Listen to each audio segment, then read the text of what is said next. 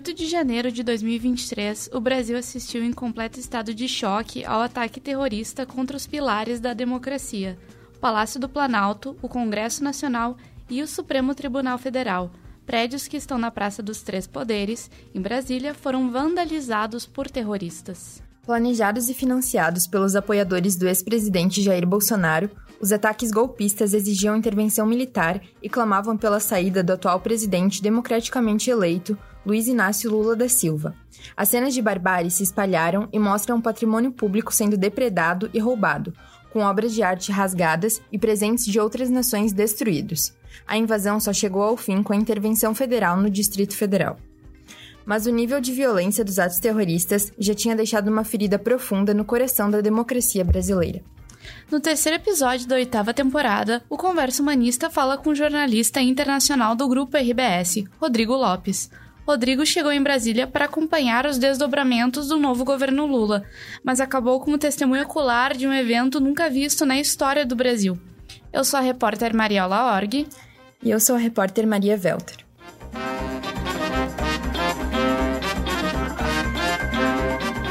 Então, bem-vindo, Rodrigo. Obrigada por aceitar o convite de conversar com o Humanista sobre esse acontecimento. Obrigado a vocês pelo convite. É sempre muito bom voltar a conversar com os estudantes e com a comunidade acadêmica da Fabico, onde eu me formei. Fico à disposição. Então, Rodrigo, para a gente começar, esses protestos golpistas na frente dos quartéis militares contestando a legalidade das eleições, eles já vinham ocorrendo em diversas cidades do Brasil. Então, você está em Brasília acompanhando há cerca de dois meses o governo de transição e a posse do presidente eleito. Como é que você percebeu esses, essas movimentações golpistas na capital, em especial no momento anterior à invasão dos três poderes? Essa era uma tragédia, infelizmente, anunciada. É, eu cheguei aqui no dia 15 de novembro, né, logo após o segundo turno, logo no início da transição.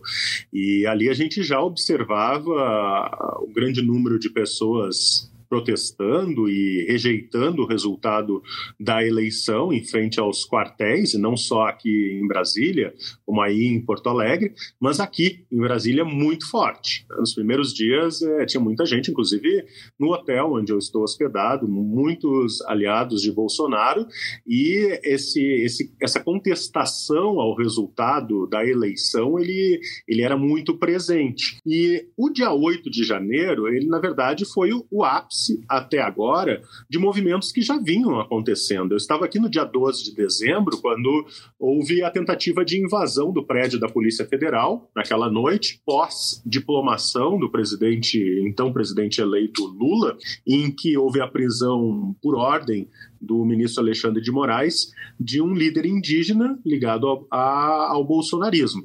E naquela noite houve então um caos aqui no centro de, de Brasília, com cinco ônibus incendiados, vários veículos particulares também é, foram atingidos por fogo. É, eu cheguei a ficar preso dentro do, do shopping de Brasília, o Brasília Shopping, aqui na Asa Norte, porque a polícia de choque entrou em confronto com esses ativistas.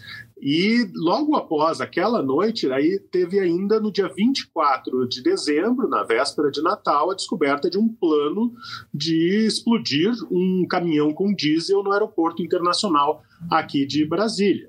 É, e, e, também um dos líderes foi preso, né, e também ligado aos movimentos de contestação ao resultado da eleição.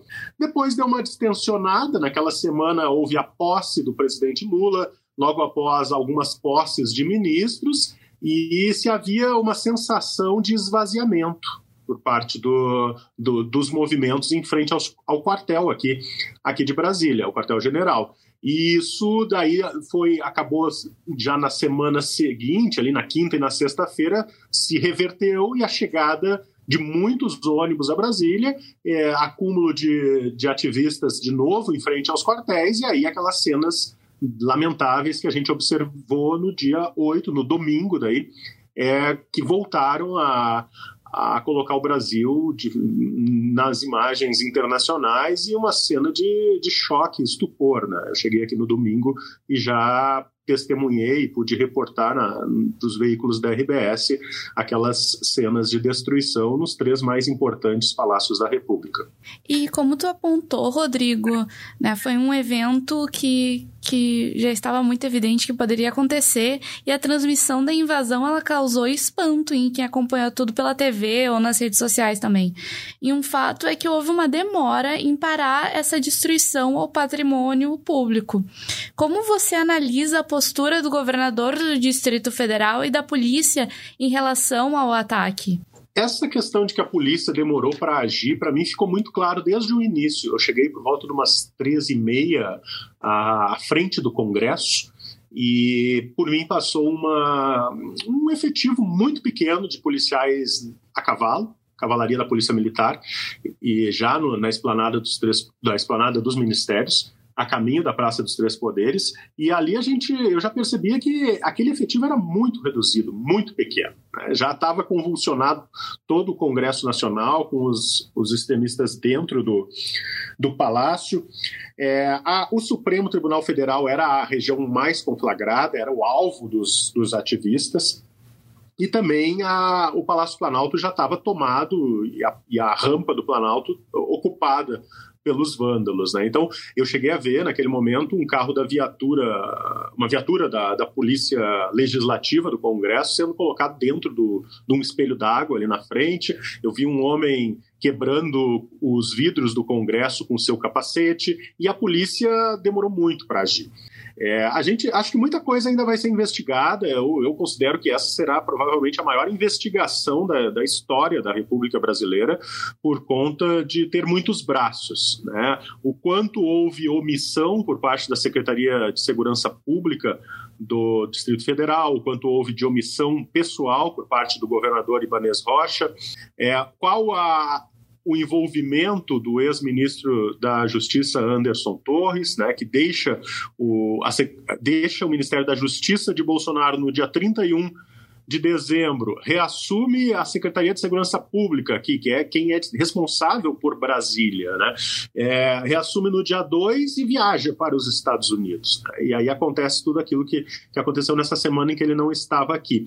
Eu acho que nesse momento ainda é muito prematuro para a gente considerar de quem foram as falhas. A gente sabe que o Gabinete de Segurança Institucional, que é responsável pela segurança do Palácio Planalto e, da, e pela segurança do presidente da República, também demorou para agir. Né? O próprio presidente Lula tem dito que as portas do palácio foram abertas por dentro. Isso é, é muito grave. Então, uh, acho que nesse momento a gente ainda não tem como dizer de quem, de quem é a responsabilidade, mas se sabe que a segurança do Palácio Planalto pediu apoio ao governador Ibanez Rocha na, nos dia, no dia anterior, ainda ao domingo, é, há essa mensagem, há este áudio, né, e o próprio governador, depois, no, na noite de domingo, vem a público pedir desculpas porque minimizou a ameaça. Né? Então a gente sabe que há uma cadeia de comando aí que falhou. Algo muito grave aconteceu. Se foi por omissão ou se foi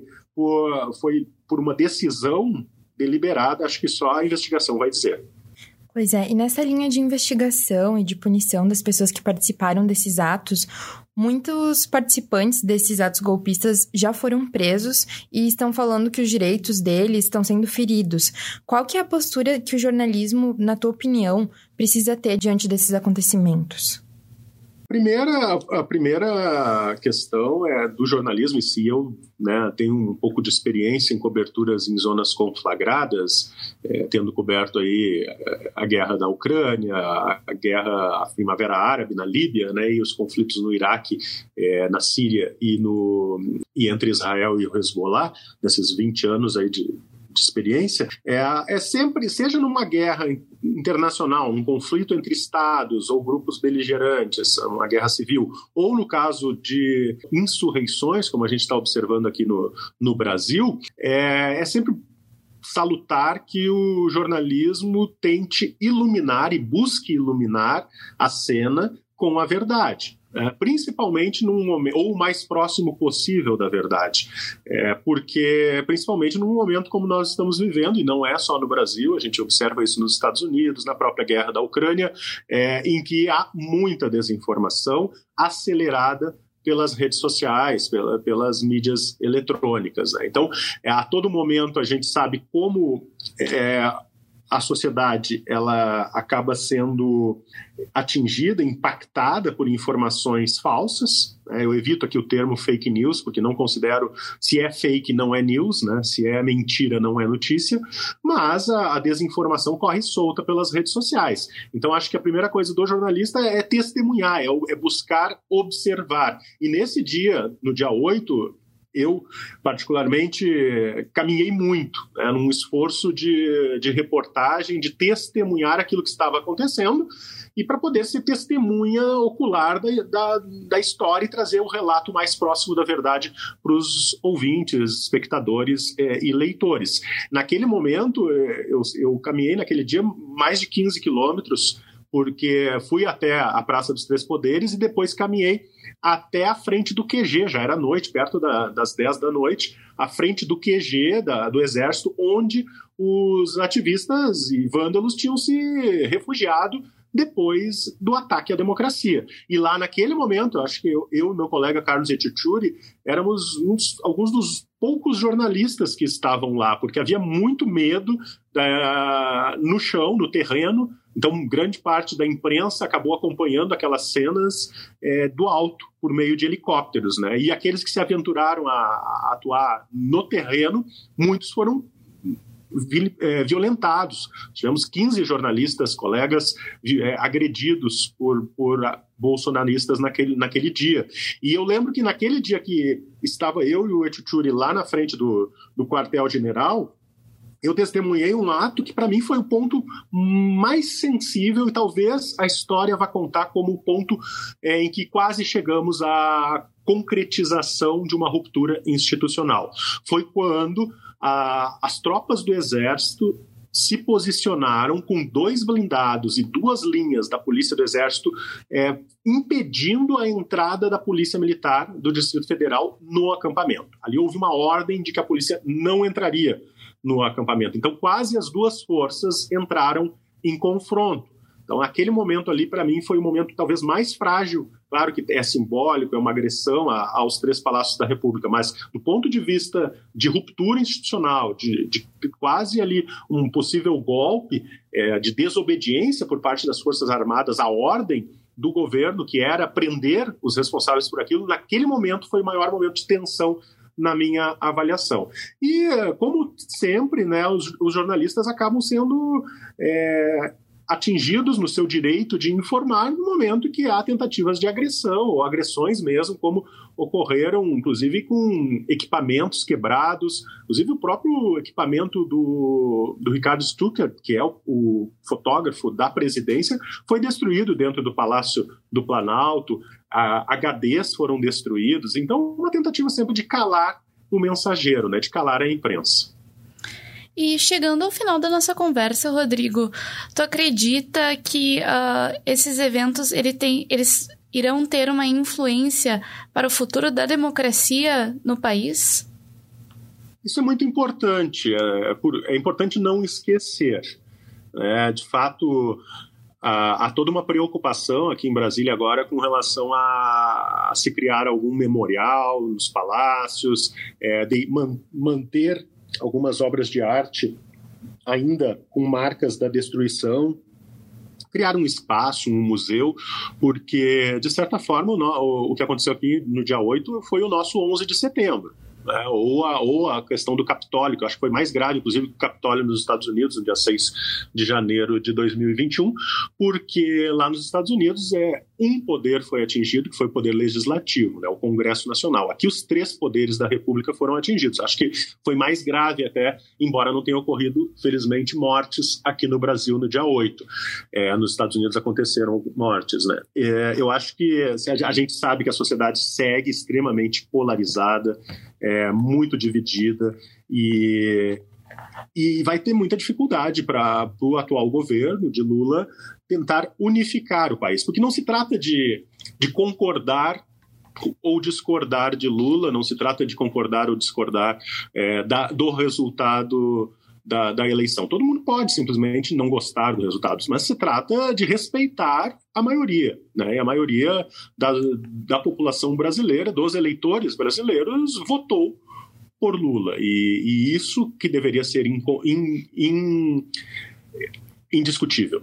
Né? Então, acho que vai. O, o, o bolsonarismo radical, que eu considero, que é aqueles que depredaram o, os prédios do, dos três poderes, é, ele vai continuar, assim como também nos Estados Unidos. É, continuou após a invasão do Capitólio. Trump nos Estados Unidos sequestrou, de certa forma, parte do Partido Republicano.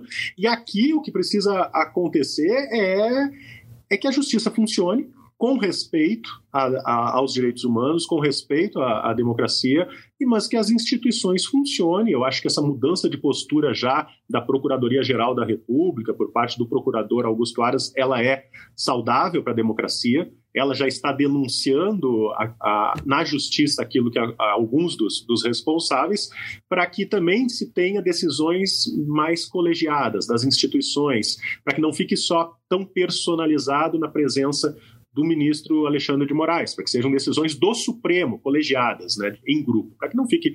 Infelizmente, o Brasil precisa, por vezes, né, de, de, de alguns personalismos, assim, salvadores da pátria. Isso não é saudável também para a democracia. Eu acho que a gente, todo, todos nós temos uma lição a tirar desse, desse dia 8, desses atentados que ocorreram à democracia, inclusive nós, na imprensa, precisamos aprender a, a lidar com isso, a tratar de forma mais profissional e sem militância né, sem cair para um lado e outro, mas de forma mais isenta e independente possível. Então, Rodrigo, a gente gostaria de agradecer mais uma vez pela tua presença no Conversa Humanista e esperamos que a gente possa te encontrar mais vezes. Obrigado a vocês, um grande abraço.